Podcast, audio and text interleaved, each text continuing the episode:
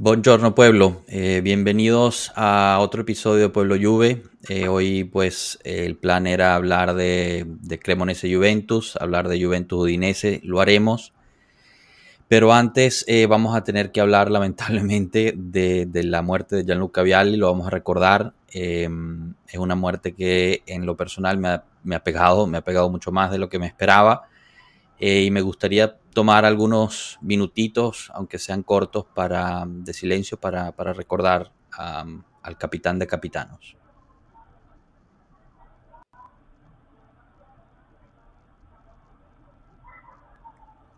Cominciamo.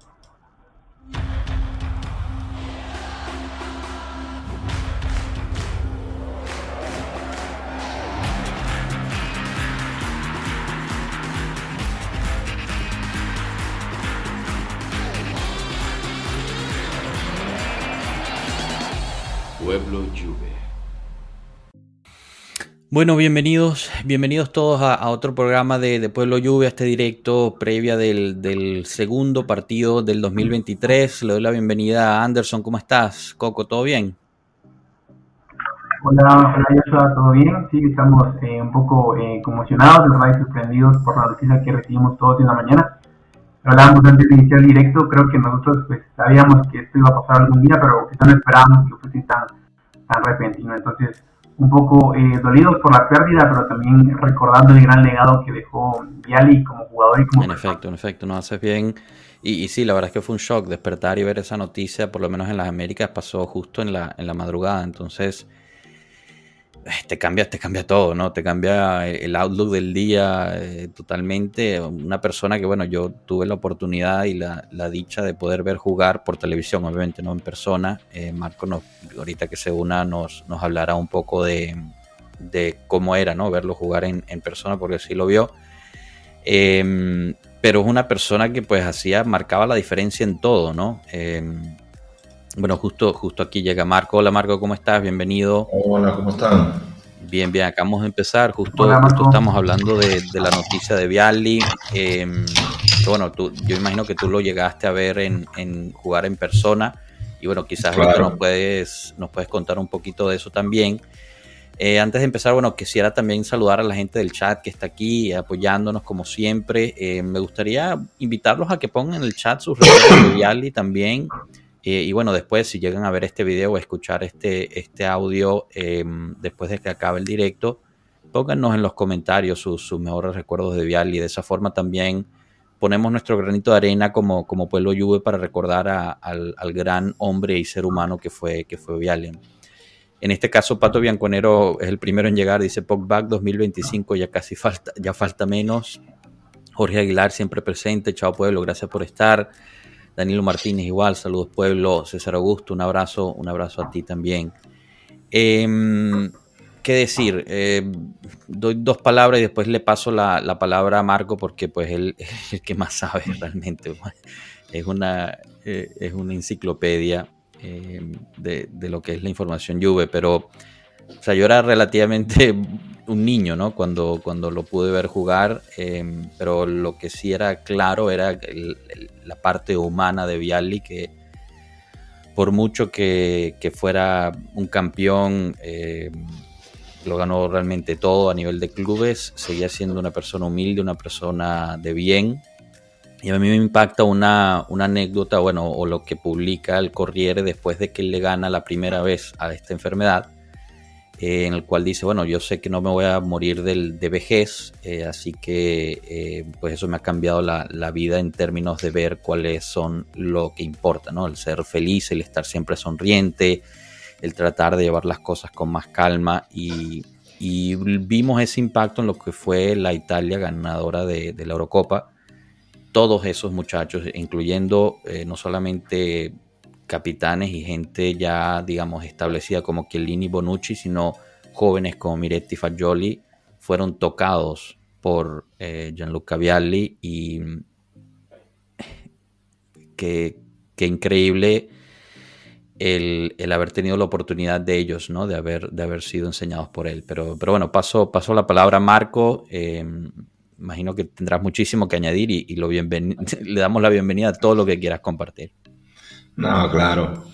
Yo, hoy para mí es un día triste porque realmente Vialli ha sido de mis primerísimos ídolos y realmente ha sido, creo, el que más me, me dio como una, una caracterización como hincha y si yo quiero ver una cierta Juve, es la Juve como la veía con él, porque Vialli era en persona realmente el espíritu Juventus Vialli, Vialli era un personaje también que hoy son todos ahí celebrando a Vialli, pero en su época tenía muchos haters cuando todavía los haters no, no habían. Era un personaje con un carisma enorme, que no le tenía miedo a decir las cosas como estaban a cualquiera. Eh, yo me recuerdo también cómo luchó cuando eh, Zeman eh, empezó con todas sus acusaciones de dopaje, como él siempre le contestó firme y reivindicando todo el trabajo que ese equipo hizo. Y, pero lo que era Vialli era realmente, tú tenías la certeza que era el último en rendirse y sabías que si jugaba Vialli todos los demás jugaban mejor. Mm. Porque imagínate, aunque sea esa Juve fantástica del 94-95, era una Juve que tenía por delante a Ravanelli, Vialli, Del Piero y Baggio pero el jefe de todo era Vialli. Era una Juve que tenía por ahí gente como Ferrara, gente como eh, Paolo Sousa, Di Livio, Torricelli, Conte, Deschamps, gente que tenía una grandísima personalidad. Y uno tiende a pensar que un personaje a lo mejor como Vialli es un personaje que, que con esa gente se pelea, que son demasiado gallos ahí en el medio. Y sin embargo, Vialli conseguía estar por encima de todo y se dan, si se dan cuenta, hoy mismo hay gente, eso que mencioné, que todavía le está rindiendo magia y todo reconociendo de cómo Vialli realmente lideraba ese vestuario, casi más que el mismo Lippi. Entonces nosotros en esa época éramos realmente dependientes de Vialli y Vialli nos representaba de la forma mejor que uno pudiese imaginar.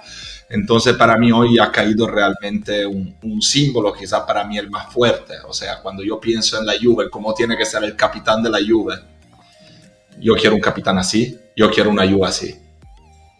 Y...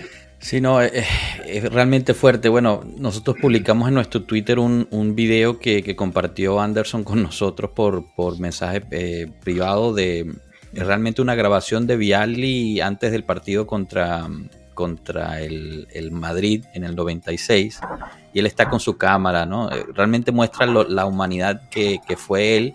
A mí lo que me causó gracia es que estaban todos reunidos en la preparación para el, partido, eh, incluyendo Lippi, como tú dices, Marco, eh, y todos están esperando a que llegara Vialli para ponerse a, hablar de táctica del partido. Entonces, definitivamente, pues eso más o menos eh, ejemplifica lo que, lo que estás eh, tratando de comunicar.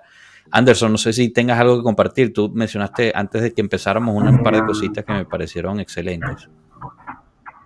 Sí, yo creo que en, mi caso, que no tuve la oportunidad de, ver a, Viali jugar eh, con memoria, pues, cuando yo nací, él ya estaba en su etapa en Inglaterra, y así que no lo vi jugar. Pero repasando un poco, ¿verdad?, los partidos de esas épocas doradas en los 90 para la Juventus, uno sí veía lo que dice Marco, ¿verdad? Que era un liderazgo que se mostraba no solo en vestidores, sino que también se mostraba en, la cancha. Era un tipo pues bastante coherente con lo que decía y con lo que luego mostraba en el campo. Creo que fue alguien que eh, aprendió a, tomar esa grandeza que significa Juventus, sin olvidarse de la humildad que representa venir de un lugar como Cremona. Y me gusta mucho una entrevista que le hacen a, cuando está todavía jugando para la Sampdoria, donde él está hablando con el dialecto que hablan en Cremona. Entonces, eh, no sé, saber que él eh, haya guardado eso, ¿verdad? haya conservado eso tan apegado a sus orígenes, creo que nos habla mucho y nos demuestra que la humildad nunca la perdió. Y creo que eh, algo que me impresiona mucho es de que cuando nosotros recordamos a un jugador, siempre lo recordamos por sus logros como jugador, por sus títulos, por los goles que marcó, por los éxitos que consiguió. Pero con Viali en el día de hoy ha sido algo muy curioso porque creo que se le ha estado recordando mucho más por su legado como persona y que eso no nos haga olvidar que su trayectoria como jugador fue realmente impresionante, porque fue un tipo que a donde a cualquier club que fue marcó marcó marcó realmente una gran época consiguiendo el título con la Sampdoria levantando la Champions con la Juventus eh, eh, siendo entrenador y jugador al mismo tiempo en Chelsea. Creo que estamos hablando de alguien eh, realmente excepcional pero que sin embargo pudo marcar a sus compañeros pudo marcar a los entrenadores pudo marcar a las personas que le rodeaban por su calidad como persona. Entonces creo que estamos hablando de alguien que si alguien, si, alguien como, como yo, pues quizás de los que están viendo, no, nunca vieron a Viali en persona, pues los invito a que puedan eh, repasar eh, las entrevistas, que puedan repasar los testimonios, que puedan repasar las anécdotas, o que puedan ver de, desde primera mano los partidos, para que podamos eh, quizás hacernos un poco la idea de, como dice Marco, ese prototipo de capitán de la Juventus. y es lo que yo le decía a Joshua antes de, de iniciar el directo, que estamos hablando de que para nosotros, para mi generación, quizás nuestro capitán referente es eh, Buffon, Del Piero, pero estamos hablando de que para Del Piero, el capitán, el su capitán, como él lo describía en Instagram, eh, en una publicación que hizo hace poco, era Gianluca Vialli. Entonces, creo que estamos hablando de un jugador eh, excepcional que se va a recordar tanto como su trayectoria como jugador como por su calidad. Y, y, recuerden una cosa también, o sea, justo para que, que se note también la grandeza de la persona Vialli Vialli estamos hablando de una bandera, de una figura, de los referentes, de una de las estrellas más brillantes del mundo Juve. Vialli jugó en la Juve cuatro años, no jugó 20. Mm. Y, de eso, y, estamos hablando de Vialli como el prototipo del capitán, el gran capitán. Vialli fue capitán de la Juve un año y medio. Entonces, justo para, para ver a dónde, a dónde llega su, su herencia, o sea, cuánto pudo marcar Vialli una época y, cuánto tiene Vialli la firma en los éxitos de la Juve de una entera, digamos, generación, porque eh, eh, la herencia de Vialli se refleja en todos los logros de la Juve a partir de los principios de los 90 hasta llegar, digamos, al 2006, porque toda esa generación de gente fue marcada por, por Vialli, por un cierto estilo, una cierta mentalidad que le dio esa Juve de, de Lippi también, claramente, pero Vialli era en la cancha el referente de todos. Y, se notaba, y yo me acuerdo, yo vi jugar a Vialli, eh, los primeros goles de la Juve que yo vi en mi vida en un estadio fueron marcados por Vialli, que fue un, un derby del 94 jugado, 94-95, jugado en enero 95 y perdimos 3-2, pero él marcó dos goles. Y, y Vialli era el que en el partido del gol histórico de, del Piero a la Fiorentina, yo no sé si, si usted, pero es una imagen de Vialli que para mí es lo que cuenta lo que Vialli realmente era y lo que representaba para ese grupo. Es que ese partido nosotros vamos perdiendo 2-0 hasta 10 minutos, 15 minutos del final. Ahí Vialli marca dos goles y vamos a empatar. Toda la Juve se tira a Vialli para celebrarlo, porque era un logro increíble haber conseguido empatar ese partido. Y Vialli que literalmente se arrastra a los compañeros al centro de la cancha con la pelota en la mano, diciendo, y ahora vamos a ganar, y faltando tres minutos. O sea, 10 eh, personas de la Juve saltándole a Vialli porque habían logrado empatar el partido y Vialli solo arrastrándose 10. No, ese partido hay que ganarlo. Y Vialli era el que, que decidía el, el, partido en ese sentido siempre, porque si Vialli a un cierto punto decidía que había que cambiar el chip, que, que acelerar, que, que, que, dar más, él siempre era el primero. Entonces Vialli lo que hizo, gran parte de lo que hizo, no lo hizo con palabras. Vialli dio un ejemplo claro, siempre eso, muy coherente. Y eso dice la gran persona que era Vialli. Porque Vialli logró hacer todo eso con el ejemplo. Vialli no era de muchas palabras. No van a encontrar por ahí muchísimas entrevistas de Vialli, ni siquiera, y menos después de que terminó.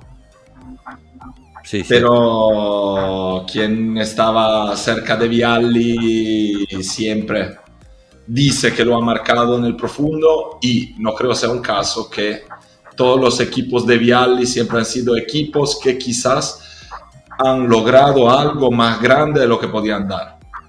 porque estamos hablando de una Sampdoria campeona de Italia, grandísimo equipo con Mancini, Vialli, Vierco, lo que sea, pero que,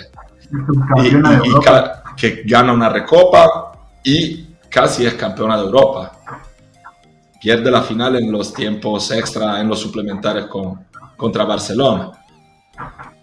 Llega la Juve, esa Juve en esa época no era Ahora lo sabemos que era una grande Juve, pero en esa época era la Juve de, de Conte, que era uno que jugaba en el Leche, de Torricelli, que jugaba en la D, de Carrera, de, del Piero, quien es ese, un niño, y Ravanelli era un jugador de Reggiana.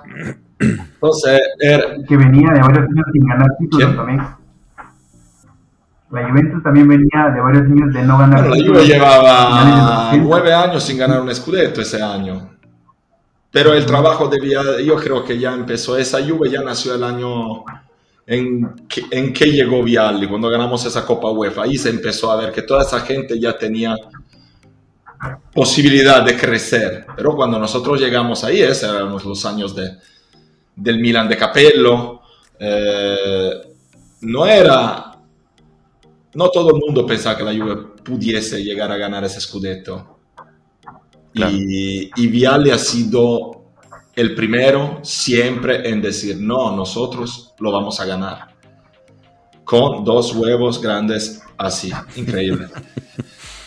era, el, capitán de capitanos, ¿no? Y, como dice Anderson, y, bueno, eh, lo que estás diciendo era, tú. Era el capitán de los capitanos, fíjate, Deschamps, Conte, Del Piero, toda esa gente. ¿Y quién era su capitán? Él. Exacto. Em, y, bueno, era, era el fino a la fine en persona, ¿no? Eh, como dice Marco, no se rendía sino hasta el último silbido y, bueno, fue lo que, lo que también llevó a, la, selección italiana. Yo creo que fue fundamental y, yo creo que no es exagerar decir que mucho del, campeonato mundial de, Italia del 2006, em, pues él, también tiene una, una pieza, ¿no? Una pieza clave ahí en términos de no él, él no jugó, no, estaba, no era parte del, equipo técnico de Lippi, pero definitivamente influyó en, en Lippi como entrenador y en muchos de los jugadores que jugaron ahí también. Así que, bueno, se va, se va un pedazo de, la Juve, se va un pedazo del fútbol italiano. En lo personal, muere un pedacito de todos nosotros, eh, un pedacito del fútbol en general. Eh, vemos, quizás no es tan no sé, la vida a veces da vueltas y, en menos de un mes se va gente como Pelé, como Viali, después de un mundial en Qatar, después de todo lo que escuchamos y leímos, eh, después de la, no sé, de, la prostitución del fútbol en general que estamos viendo hoy en día y, quizás no es coincidencia, ¿no? el fútbol está cambiando, lamentablemente en mi opinión muy personal para cosas de, que, no, que no debería. Y los pesos que quizás, y los pedazos que quizás representan el romanticismo y la belleza de, este deporte que todos amamos, eh, se nos están yendo. Y, eso me preocupa porque pues esas voces tan importantes que son eh, para lo que es el, el, futuro de este deporte que todos queremos, eh, pues dejan de, dejan de hablar. pero bueno. ¿Sabes qué, Es que sobre todo la gente de nuestra edad, que ha vivido estos años cuando tenía lo mejor entre los 10 y los 15 años. O sea, esa gente se, se han vuelto en, superhéroes y, y, Viali era el jefe de ellos, ¿sabes? Entonces, para nosotros realmente se nos va un, un pedacito de nosotros con él, porque recuerdos, eh, no solo de, fútbol, pero recuerdos de, una época que Vialia nos, para nosotros, eh, o sea, nos marcó mucho y es realmente tocante que se nos vaya a Gianluca también porque, o sea, en mi, en mi digamos, idea de, de niño de 12, 13 años ahí, o sea, Vialli era un modelo, la representación de algo que era invencible, ¿sabes? Claro. Entonces eso ya es... Sí, sí. Y bueno, se va joven, se va... Tiempo que pasa. Pero bueno, em, esta fue nuestra pues memoria y, forma de, honrar. Y, no, y, y, antes de lo, para, para, terminar, quiero agregar una última cosa. Y es que, que la gente no se confunda y que piense que eh, queda nada más como una buena persona, como un gran capitán, como un gran líder, sino que también era un grandísimo jugador. Entonces, invito a aquellos que no lo hayan visto a que puedan repasar los partidos, los goles, para ver, eh, no sé, un delantero clásico de los 90, un delantero excepcional, un delantero autosuficiente, con infinidad de recursos, con infinidad de, tipos de definiciones, eh, con garra, con lucha, que presionaba, que movía al rival. Creo que era un jugador magnífico que si lo pudiésemos pedir para esta época, yo no lo yo, yo creo que sí, para contárselo un poco a quien no lo vivió, para encontrar a nivel claramente técnico y de personalidad en la cancha, aunque personas distintas, eh, pero Vialli era realmente lo que podría representar hoy un Benzema, o sea, el número 9 de un equipo top top que sabe hacer todo que, que, marca goles, que hace un reparto entero ahí por delante, que no le tiene miedo a nadie, o sea, es ese nivel de futbolista, no estamos hablando de, de nada, estamos hablando de, de, uno de los mejores nueve de toda Europa y de hecho Vialli es uno que ganó y ganó muchísimo en varios países, eh, tuvo solo problemas con la selección porque Vialdi se, se había peleado con, uh, con Arrigo Sacchi cuando llegó a la selección. Por eso Vialli después del 90 no jugó nunca más un mundial y dejó la selección tan joven. Vialli, Vialli y Mancini son dos jugadores que, que no pudieron enseñar en la selección lo que realmente valían. También porque era una época que no tenías a Vialli, tenías a Baggio y tenías a otros cinco, o sea, era más fácil. Sí, bueno, pero en el 94 tener a Vialli hubiera ayudado bastante. ¿eh? No, en el 94 hubiera sido fundamental, pero. O sea, tenía Signori, tenía Zola, tenía Casiraghi, tenía Massaro, tenía varios, no es que no tuviera. Es claro que Vialli era otra clase de jugador. Ahí pasó más o menos lo que le pasó a Francia con Benzema en 2018, no que Giroud esté mal.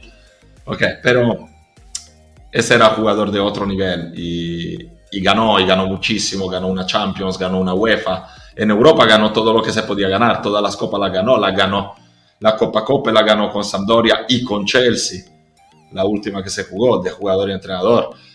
Varios Scudetto, Copa Italia, o sea, era, era un ganador realmente, eh, pero sin, uh, sin esta presunción que tienen a veces ciertos ganadores mm. de decir yo soy el mejor él era uno que sabía perfectamente cuál era su papel, qué rol tenía y, lo hacía de la mejor forma. Bueno, eh, descansa en paz, Luca. Gracias de verdad por todo. Eh, y, bueno, esta fue nuestra prueba de honrar su memoria un poquito. Eh, tenemos que, que seguir, afortunadamente o lamentablemente, como lo quieran ver.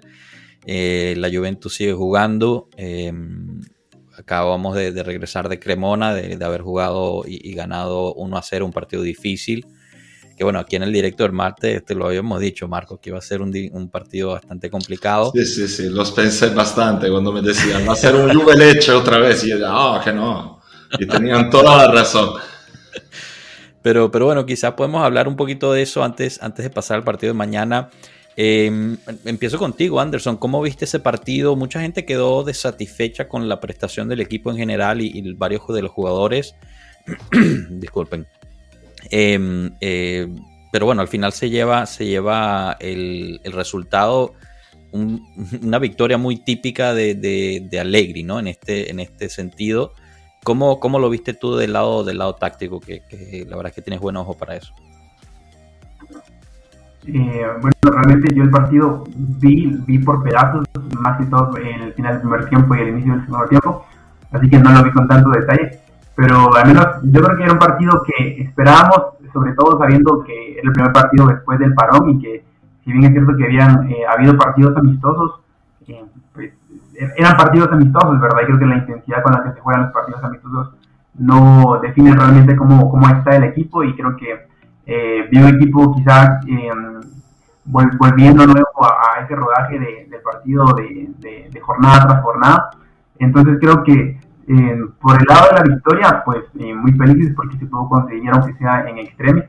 pero creo que también eh, es un partido válido porque si vemos en la mayoría de equipos, en la mayoría de, en de la Serie A y también en otras ligas, eh, este primer partido para todos los equipos que iniciaron eh, nuevamente a jugar fue, fue muy difícil porque eh, pocos jugadores se quedaron que no fueron al mundial, los entrenadores tiraron más que todo de los jugadores que se habían quedado con ellos y no habían ido con sus selecciones, entonces creo que es un partido para no sacar muchas conclusiones, más allá de alguna buena actuación de jugadores individuales de la victoria que se pudo conseguir. Claro, no, no, yo creo que estoy de acuerdo con eso. Aquí Eduardo Lara nos pone pésimo partido en general, lo único bueno el resultado. Paredes, qué mal, Dios mío, ojalá no lo renueve. Yo estoy de acuerdo con esto. Pues, yo lo que vi de Paredes cuando entró, a mí me, tiene realmente impresionado cómo cambia la Juventus. Sí, la Juventus no está jugando mucho, eh, pero con los cambios de la entrada de Chiesa y, de Kim, vi un cambio a favor, el cual lo vi totalmente... Eh, reversivo cuando entró Paredes y, ya es casi casi siempre pasa lo mismo, entra Paredes y el equipo empeora. No, no sé, Marco, desde el estadio, ¿cómo se vio eso? Bueno, yo lo que tú dices lo vi en Verona. El otro día vi ese Paredes que nomás entra y cuando nos hacen ese contragolpe después de la tapada de a Ken, que o sea, no, no, no consigue mantener un ritmo, va muy lento y todo, y eso es lo que, que salió más a la vista, pero no hizo un partido malísimo Paredes, en mi opinión, puso bastante orden. Como yo, por otro lado, bueno, pues luego la gente me dice que yo igual soy demasiado optimista en ese sentido. No vi un partido pésimo de la Juve, eh, vi un partido duro, eh, pero la Juve consiguió crear bastante ocasiones es un partido que si en una de las ocasiones anteriores a lo mejor consigues desbloquearlo, entonces ya se pone todo más fácil. Es normal, esos son los típicos partidos que vas a jugar en provincia ahí, con equipos que saben perfectamente que a lo mejor una vez al año tienen los ojos de todo el mundo en ellos y quieren hacer el mejor partido del año, corren mucho. Son partidos duros y enfrentamos varios así pero yo creo que más o menos he visto una Juve más parecida a la que terminó la mini temporada en noviembre que a la que empezó a principio de septiembre, que era un desastre. Luego, claro, nos falta fluidez, nos falta jugar bonito, hacer 10 pases seguidos, pero al final creamos bastante, rematamos al arco bastantes veces, tuvimos ocasiones cosa que a mí me gusta también. Tuvimos bastantes ocasiones repartidas entre muchos jugadores, porque tuvieron ocasiones Sule, Kostic, Ken. O sea, entonces que estamos creciendo también en este sentido. Es normal que yo sigo diciendo lo de siempre. Si tú tienes que hacer puntos, lo primero tienes que organizarte bien en la defensa. Lo que nos falta ahora, pero, es que a pesar de todo, seguimos ahí teniendo que poner los 11 jugadores que nos quedan en la cancha. Y es difícil ir a encontrar el buen juego si tú cada semana puedes poner en la cancha los 11 que tienes. Porque nosotros claramente, un equipo así, debería poder contar con Chiesa al 100%, eh, Pogba al 100%, eh, Vlaovic al 100%, Di María al 100%. Y les he dicho cuatro jugadores que si lo tuviera cualquier equipo en Europa eh, marcarían la diferencia. Cuando hablamos de la Juve, eh, no, pero somos la Juve, tenemos que jugar bien, hacerlo todo. No, calma, o sea, bien, nos ha ido muy bien recuperar esos tres puntos, se tenía igual que ganar más fácil, pero veamos también la parte positiva y pensemos un poco más positivo también por el futuro, porque ahora no nos olvidemos que hay que jugar cada tres días durante un mes. ¿eh? Entonces... Sí, no, exacto. Yo, yo la verdad es que em, a mí no me pareció tan malo eh, el, partido de la Juventus. Mucha gente se quedó desatisfecha, pero eh, pero de verdad no, no lo vi tan, tan mal en ese aspecto. Estoy de acuerdo contigo, creamos muchísimas eh, oportunidades, tanto con Zule, con Kostic. No estuvo malo, estuvo feo, pero no estuvo del todo malo. Sí, sí, por eso te digo, o sea, no, no, no me pareció tan malo como después se leía en, la, en las redes. El mismo Miretti chutó varias veces a puerta. Eh, le falta todavía, tú sabes, afinar un poco más eso. Para mí el Miretti es lo último que le falta es, es terminar de afinar el tiro porque lo demás lo tiene. Ver a Miretti correr sin el balón eh, en los espacios es realmente es una poesía. El muchacho entiende y lee las jugadas de una forma que pocos lo hacen, especialmente a su edad. Entonces, cuando la gente se pone a cuestionar a Miretti, la verdad es que no, no me parece correcto. Pero, pero esa es la última, digamos, pieza que le falta.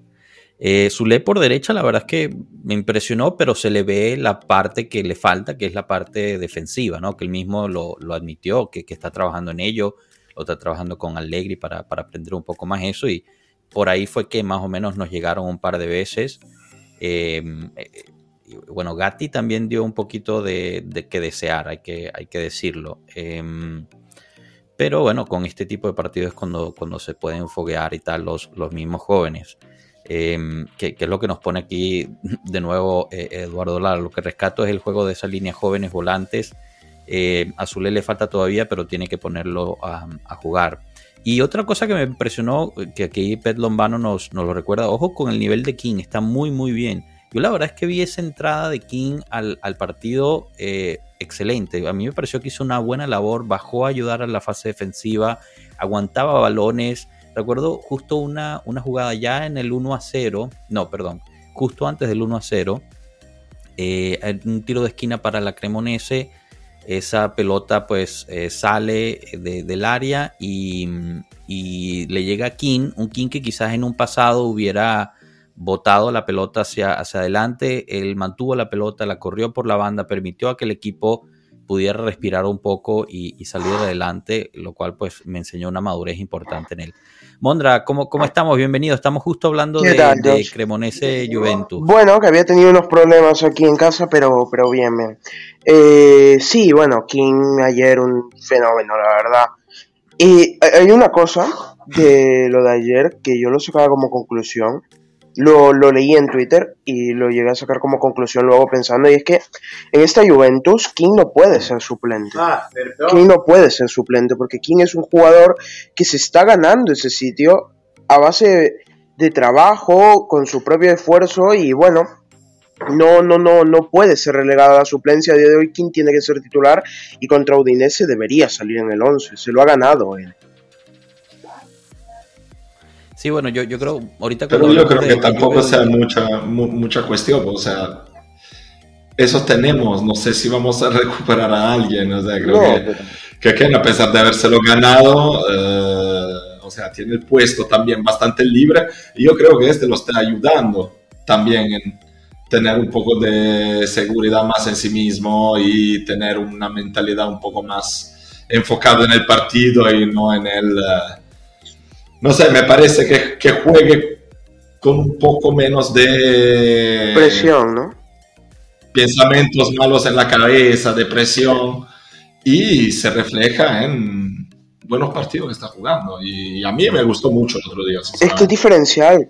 Él y Chiesa son diferenciales, tienen un ritmo de juego que tú los ves jugar y son distintos. Son jugadores distintos a lo que estás viendo en el partido. Dígame aquí, justo Luis Vallejo nos pone la carrera de Chiesa en el contragolpe, madre mía. Qué bueno que aparentemente no perdió su explosividad. Esa carrera es espectacular, ¿no? Eh, le gana casi hasta, hasta los mismos jugadores de, la Sampdoria, que, perdón, de la Sampdoria, de la Cremonese, que ya estaban más, más adelante que él. Eh, muestra que pues está mucho mejor en estado físico y pues es, genial poder ver eso de, de Chiesa. Yo creo que Kim va a empezar el, partido contra, contra el Udinese, pero ahorita, ahorita hablaremos de eso. ¿Qué les pareció Carnesecchi? Eh, Luis Vallejo dice, yo firmaría ya a Carnesecchi. A mí me gusta ese muchacho. Eh, yo le veo muchísimo futuro tanto para la Juve como para la, para la selección italiana. No sé, Anderson, ¿tú cómo, lo viste? Eh, bueno, sí, la verdad que es un arquero bastante, bastante joven, bastante prometedor. También creo que todos esperábamos una actuación buena de parte de él, no solo por apellidarse Carnesecchi, sino también porque sucede que cuando Juventus juega contra contra otros equipos, equipos que están hasta abajo de la tabla, el portero parece una superestrella. Entonces, yo creo que, eh, no sé, si hay una oportunidad, no quedaría mal eh, poder renovar la, la, portería con un eh, jugador muy prometedor como él. Ya quizá la oportunidad Donnarumma eh, ya, pues ya pasó de largo, ¿verdad? Pues quién sabe si en el futuro pero yo creo que si estamos hablando de un, de un portero que, que, que, a su edad pues, eh, muestra, a pesar de algunos pocos errores que suele tener en partidos específicos, muestra una gran solvencia, pues creo que si se presenta una oportunidad en el mercado, pues eh, habría que buscar ya eh, una, una eh, renovación en la portería, teniendo en cuenta que Chesney y Perín por ahí en unas temporadas, más que todo Chesney, puede llegar a tener mercado, uno nunca sabe, o puede llegar a finalizar su contrato. Y siempre creo que es bueno tener como un ojo en ese sentido a, a hacia otros Chesney acaba contrato en 2024, ¿no?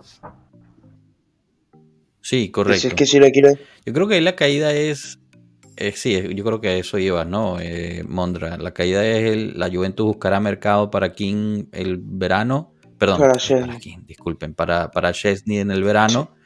Y pues tienes a, Perín de primero y Carnesecchi de segundo jugando la Copa Italia, o por lo menos eso lo Sí, a eso iba, que si quieres sacarle dinero hay que venderlo ya. Porque, o renovarlo, y renovarlo, no sé si la Juve lo va a renovar, la verdad, con lo que cobra. No, no, la verdad es que es bastante cariñoso. Aunque bueno, vimos en la lista que quedó de sexto como mejor o séptimo como mejor portero eh, del 2022. Así que, o sea, calidad tiene. No, si Chesney no es malo. el problema de Chesney es que se equivocado y ha perdido. Sí, es un Chesney es un buen portero. Sí, sí. Marco, ¿tú cómo viste a Carnesecchi ahí en vivo? Bueno, te digo la verdad, a mí Carnesecchi me gusta mucho, lo he visto jugar las veces que lo he visto jugar me parece muy, muy, muy interesante. Me parece que haya jugado un buen partido, tampoco tan grande como alguien lo pinta, y por otro lado tampoco me pareció muy, muy, muy grave el error que hizo en el gol de Milik, porque al final... de ahí Inexperiencia un poco, ¿no? No, eh, probablemente sí, o sea, esa pelota le pasó realmente al pelo, a la barrera y, le hizo la barba al palo. Y, probablemente a él le faltó un momento de lectura de, esa pelota que iba además eh, bajita, ¿no? Porque a veces yo creo que un portero cuando llegan un poco más alta se tira, ya sabe, un poco más eh, como, como última posibilidad, entonces se tira, pero cuando la tienes ahí un poco más baja es más difícil de evaluar realmente la distancia. No lo sé, como dice Mondra, me parece un poco más inexperiencia, pero no tan grave como alguien lo pinta. Pero me parece que es un portero también que le hace falta crecer bastante. O sea, sí, es interesante, sí, me gustaría en futuro verlo en la Juve. Sí, es un portero que hoy puede jugar a la Juve. Claramente. Sí, no, de acuerdo. Aquí Daniel Martínez nos pregunta, chicos, ¿qué pasó con Vicario? A mí en lo personal me gusta más Vicario. Esa es la otra, la otra opción, ¿no? Que se hablaba. Lo que pasa es que Vicario es un poquito más eh, mayor, ¿no? Sí, sí Vicario tiene 5 o 6 años sí, más. pero, Entonces, y más también. Por eso es normal también que te guste un poco más, porque al final es lo que estábamos hablando, la experiencia en un portero se nota muchísimo. Y bueno, Carnesecchi es un portero. Carnesecchi es un portero para ficharlo a día de hoy, dejarlo cedido y traerlo para el futuro. Así lo veo yo al menos. Y Vicario es un portero que si a día de hoy lo traes puede jugar en la Juventus, como decía Marco. Vicario a mí me parece un arquero que a día de hoy podría jugar en la Juventus ya sea como suplente o compitiéndole a Tech. Pero Carnesecchi es un portero del futuro. Yo me quedo con Carnesecchi, pero... Sí, en perspectiva.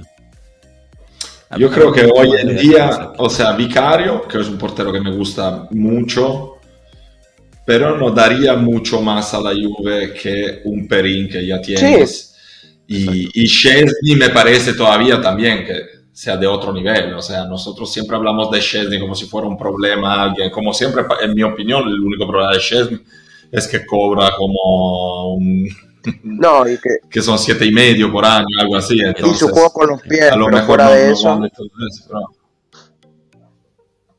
Pero es que nosotros estamos demasiado bien acostumbrados. Ya. Nosotros vivimos 20 años de bufón y conseguíamos, quejar, conseguíamos quejarnos de bufón. Yo me acuerdo, gente de la Juve que se quejaba, está acabado, viejo y todo.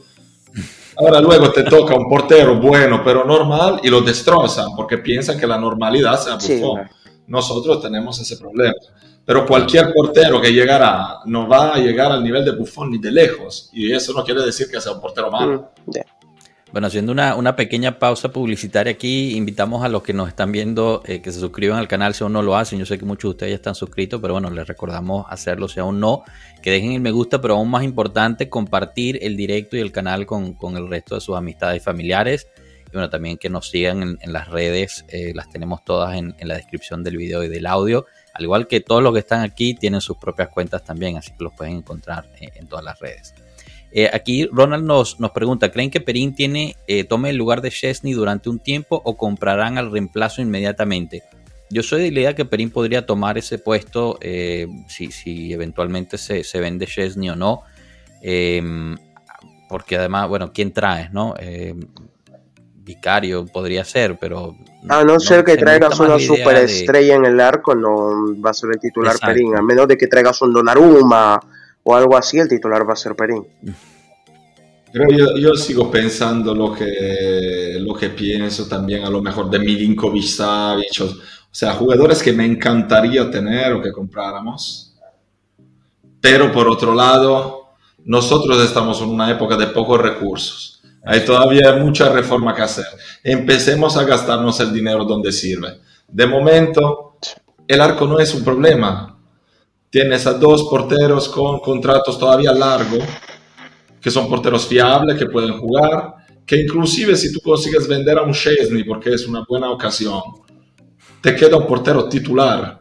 Exacto. Entonces, eh, vayamos a pensar en comprar laterales, eso es lo que me preocupa a mí. Luego, Sí, bueno, que yo creo que es donde se van a enfocar, ¿no? Eh, Marco, cuando estuvimos aquí con, con Franco eh, Leonetti, igual, él nos dijo que, que ese era el enfoque, eh, Holm era, era de los nombres principales, Fresneda podría ser el, otro, o un, un, tapón ahí para, para, remediar por seis meses.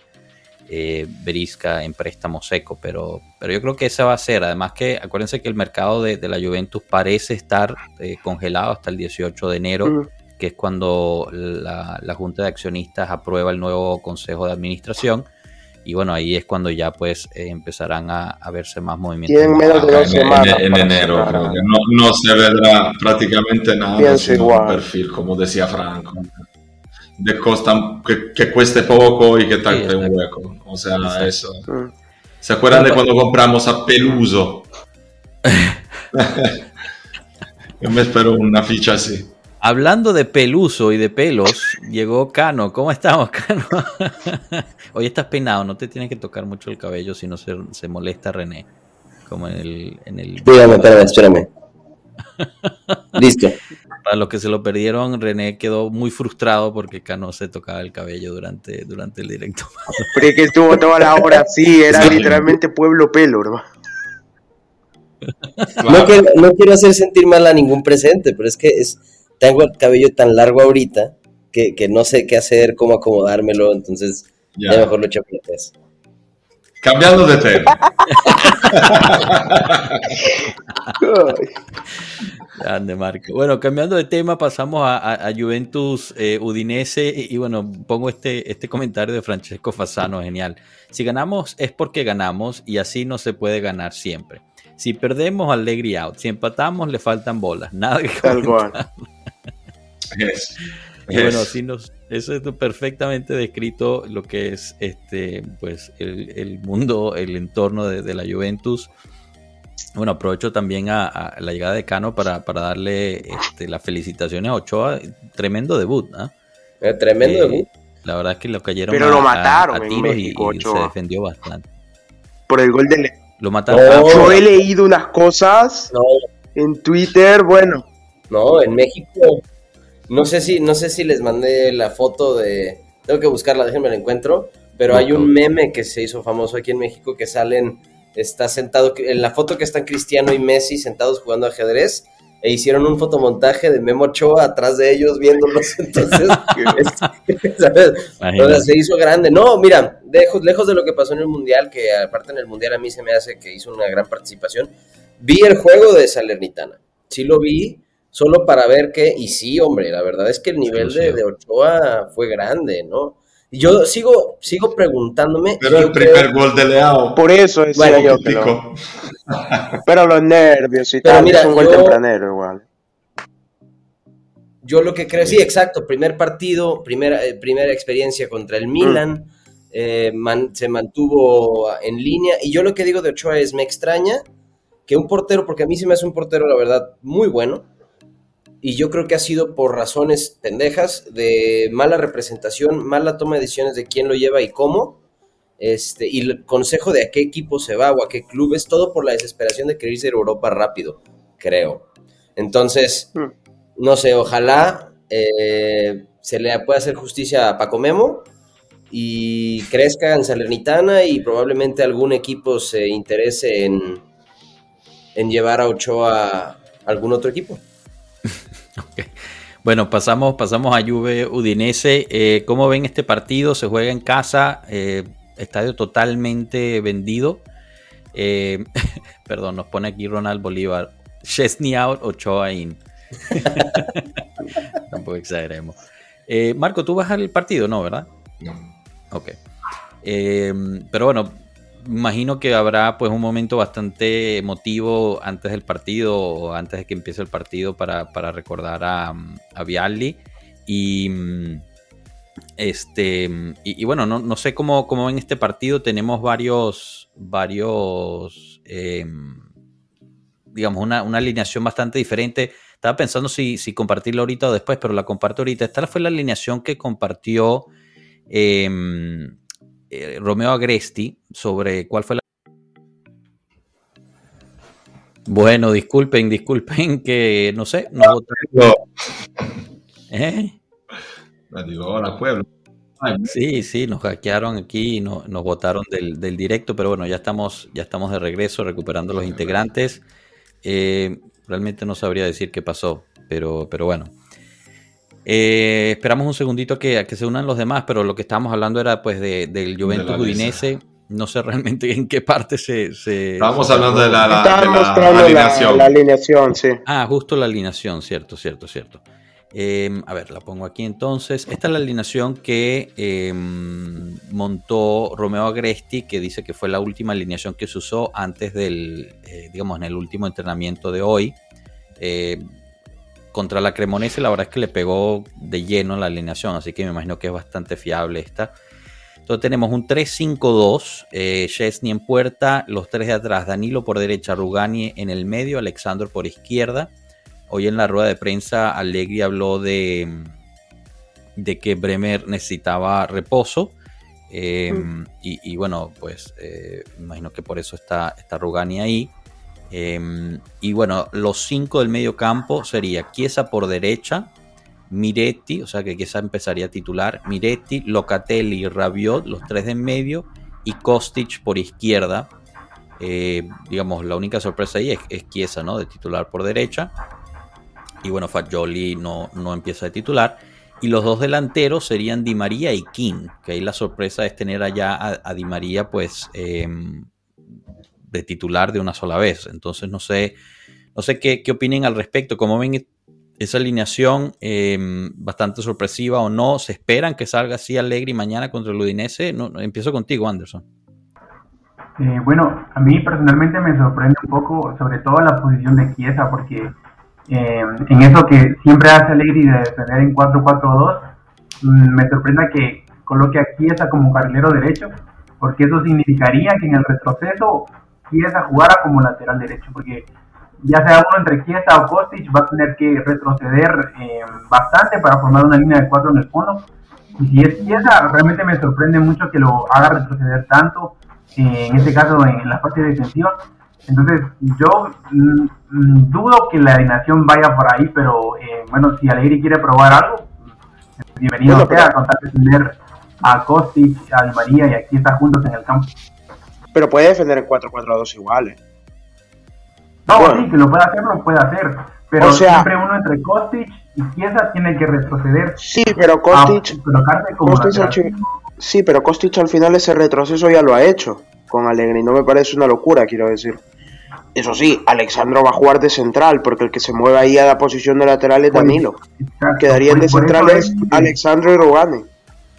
Sí, por eso es que no mucho me convence que quien haga el retroceso sea Kostic, porque eso quiere decir que Alexandro sería eh, defensor, central en esa línea de cuatro y regularmente eh, cuando hay cuatro en el fondo, él se coloca más como lateral izquierdo eh, y no como, como central. Entonces, eh, como ya al inicio, me parece un poco errada esa decisión, que es una suposición que Alegri pueda llegar a tomar, pero creo que en este momento de la temporada, donde quizá el rival también viene recién acomodado, creo que se puede aprovechar para, si él tiene algún eh, cambio, alguna idea en mente que ya ha preparado o haya trabajado durante el tiempo del parón, que lo pueda ir implementando, porque estamos hablando del rival Udinese que, que no acabó bien eh, el, eh, antes de, de venir a parón. Creo que esa racha positiva que ellos traían fueron mermando poco a poco. Muy bien, Por ahí se podría intentar hacer algo nuevo por parte de Alex. Y si, y si es una forma de defender atacando, eh, me refiero a que por esa banda es, es por donde llegaría Udogie.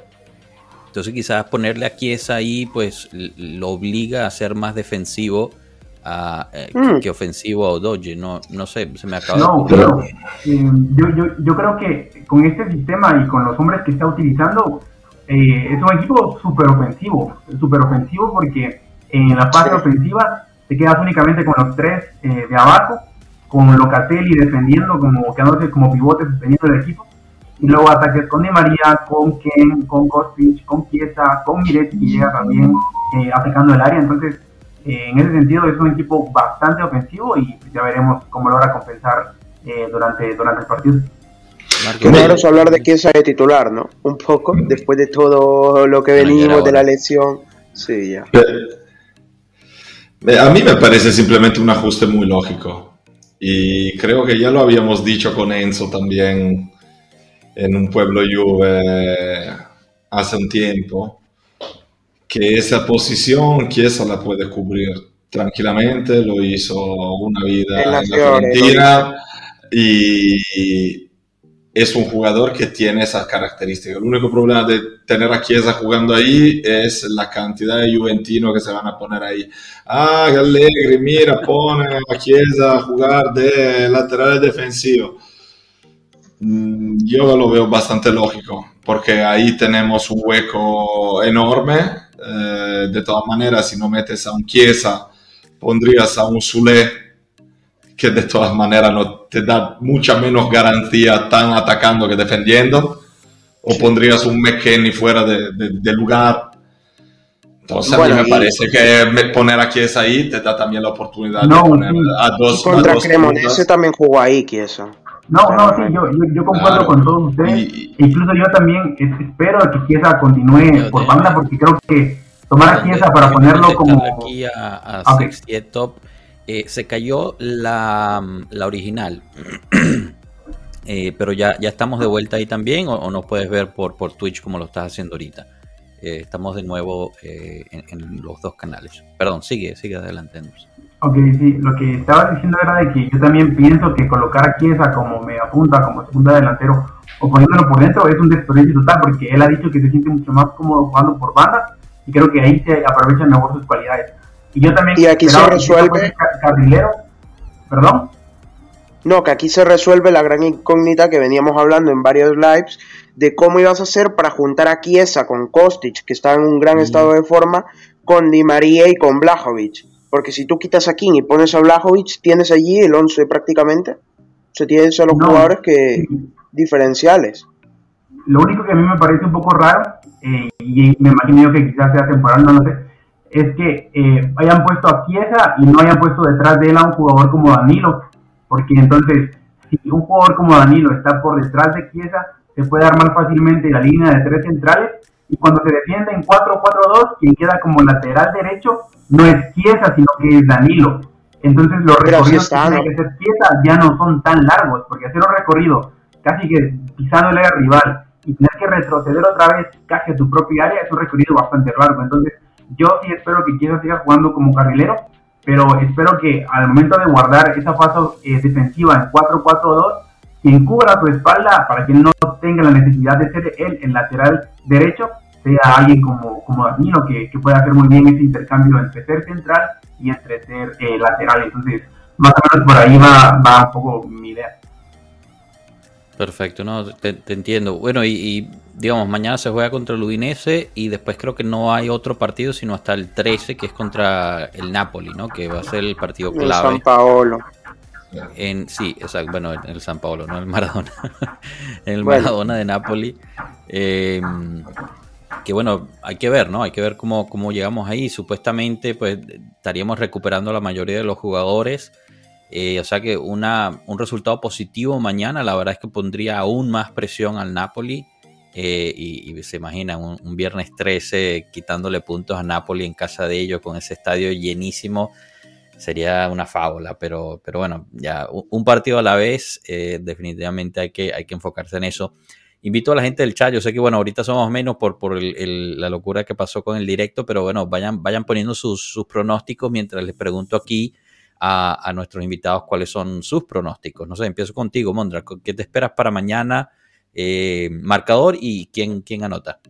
Yo me espero un partido muy abierto, en verdad, porque Udinese también llega mucho por bandas con Udoji y demás. Espero que haya espacios y creo que por lo mismo habrá bastantes goles. Yo creo que vamos a volver a mantener el arco en cero, eso espero, porque decir 14 partidos, 0 goles, no sé, me da, me da, me da una ilusión personal. Entonces, yo creo que un 2-0 para la Juve. Y creo que vuelve Kiesa al marcador. Espero que vuelva Kiesa al marcador. Uf, estaría espectacular. Sí, Marco se toca la barba porque nos pone esto Diego Mauricio Posada. Eh, dice, Coco se motivó el cabello, Mondra vio los ojos y mejoró la cámara. Solo falta que Marco se baje la barba. están, pasando nota aquí. Perdón, este... Eh, Nos tiene analizados. espera para mañana? Sí, no, fortísimo. No, sí, pero es, como eh, iniciar una nueva etapa para Juventus, una nueva etapa de títulos desde aquí en adelante empiezan otros nueve escudetos para, para la Juventus. Eh, no, yo creo que contra, contra Udinese, bueno, va a ser un eh, marcador bastante, bastante parejo. Yo pienso que Udinese puede anotarnos un gol, entonces creo que ganamos 2 a 1 y mis anotadores son eh, Ken y Kostic. Muy bien. Marco, ¿tú te, te animas a, dar tu pronóstico? No. Contarle terminar con una sonrisa, ¿no? Exactamente. No, pero ojo, o sea, Udinese es un equipo que un poco me preocupa porque a mí me gusta, me gustan varios jugadores suyos, tiene varias también eh, individualidades que pueden crearle problemas a, la Juve. Por otro lado, y tocando madera, lo que sea, Udinese está en una racha pésima. Y tiene muchos jugadores que no están bien físicamente y espero que eso pueda influir un poco y, que podamos hacer tres puntos relativamente fáciles porque esa va a ser una jornada fundamental para ponerle presión al Nápoles. Y me gustó lo que ha pasado el otro día porque para un equipo como Nápoles es bueno que, lleguemos nosotros, pero es bueno que lleguemos todos juntos, porque ahora somos tres ahí empujando y eso le va a meter presión. Y vamos a ver, ahora tenemos que pesarlo al Nápoles y ver, y ver cuánto vale realmente cuando las cosas se hacen calientes. ¿No, les pasa que ven a cualquiera de los cuatro campeones menos al Nápoles? Es que me parece una cosa tan predecible que se van a caer. O sea, yo miro a cualquiera de los cuatro que están arriba campeones, pero al Nápoles no lo veo, me cuesta. Bueno, bueno, bueno pero el Nápoles está... empezó muy bien, es un equipo sólido.